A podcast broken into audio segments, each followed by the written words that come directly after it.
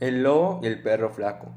Hace mucho, por la avaricia de un viejo hacendo, un perro que cuidaba del rebaño de dicho lugar, pero estaba muy desnutrido y escuálido. Un lobo que pasó por ahí y lo vio le dijo, Amigo, si es que estás muy flaco, no te han de comer gran cosa por lo que veo. Escucha mi consejo y tendrás abundante comida. El perro respondió, Bueno, si es así, para mi provecho te escucho. Si me dejas de entrar al rebaño, dijo el lobo, y me llevo una oveja, tú me perseguirás, pero mientras caminas te harás como si cayeras rendido. Los pastores te verán y dirán a tu amo que te caíste porque estás muy flaco y harán que te dé mucha comida para que te recuperes. El perro aceptó y tras intentar lo acordado, el plan funcionó. El perro flaco tuvo mucha comida y muy rico pan para comer. Su aspecto fue mejorando poco a poco. Pasados unos días, el lobo apareció nuevamente y le dijo al perro, Oye amigo, Veo que te fue bien con mi consejo. Así es, respondió el perro.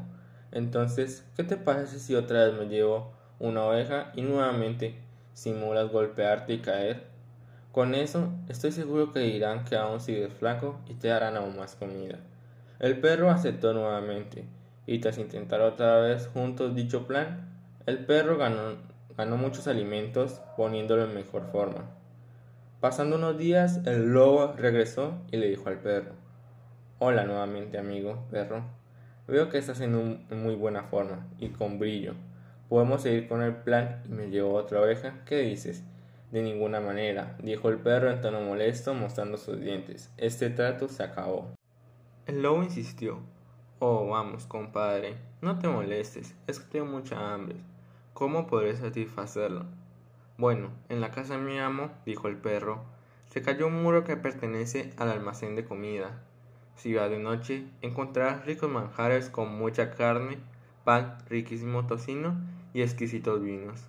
El lobo, muy interesado en lo que dijo el perro, esperó impacientemente la noche. Cuando anocheció, el lobo fue a la despensa. Tras encontrar muchos manjares, saltó de la alegría. Devoró de inmediato cuanto pudo. Bebió los mejores vinos a más no poder. Muy feliz por su momento de oro, y ya borracho se puso a cantar.